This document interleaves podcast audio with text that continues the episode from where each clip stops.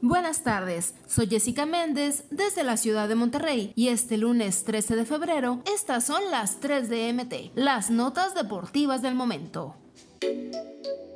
Guillermo Ochoa salió a la banca por primera ocasión desde que llegó a la Serie A de Italia para defender los colores del Salernitana, club en el que suma cuatro derrotas, un empate y solo una victoria, desde que apareció como titular en la escuadra. En los seis duelos que el arquero mexicano fue titular, le marcaron 17 goles, resaltando la goleada 8-2 sufrida a manos del Atalanta en la jornada 18. Tras esa caída, Memo fue duramente criticado. Su lugar en el partido de este lunes ante el Elas Verona, en el duelo de la jornada 22 de la temporada 2022-2023, es ocupado por el arquero italiano Luigi Seppe, quien llegó al plantel en el mercado de verano del año pasado.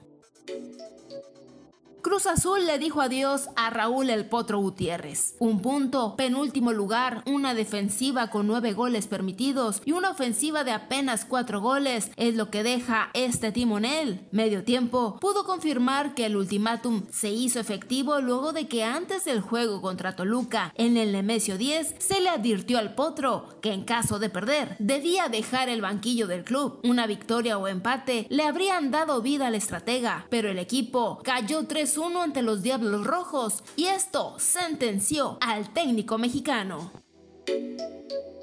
Una vez que se definió el cese de Raúl Gutiérrez, en Cruz Azul ya se tienen las opciones para suplir a la hora ex técnico de los Celestes, Jaime Lozano y José Manuel de la Torre. Medio tiempo pudo confirmar que ambos perfiles son analizados por la directiva, específicamente por Óscar el Conejo Pérez, quien tendrá la encomienda de elegir al nuevo timonel de la máquina y presentarlo a la cúpula cementera. Eso sí, debe destacar que justamente Jimmy es el técnico que le gusta a los seguidores del equipo, aunque la experiencia la tiene el Chepo de la Torre, pues su peso está por encima del joven técnico mexicano.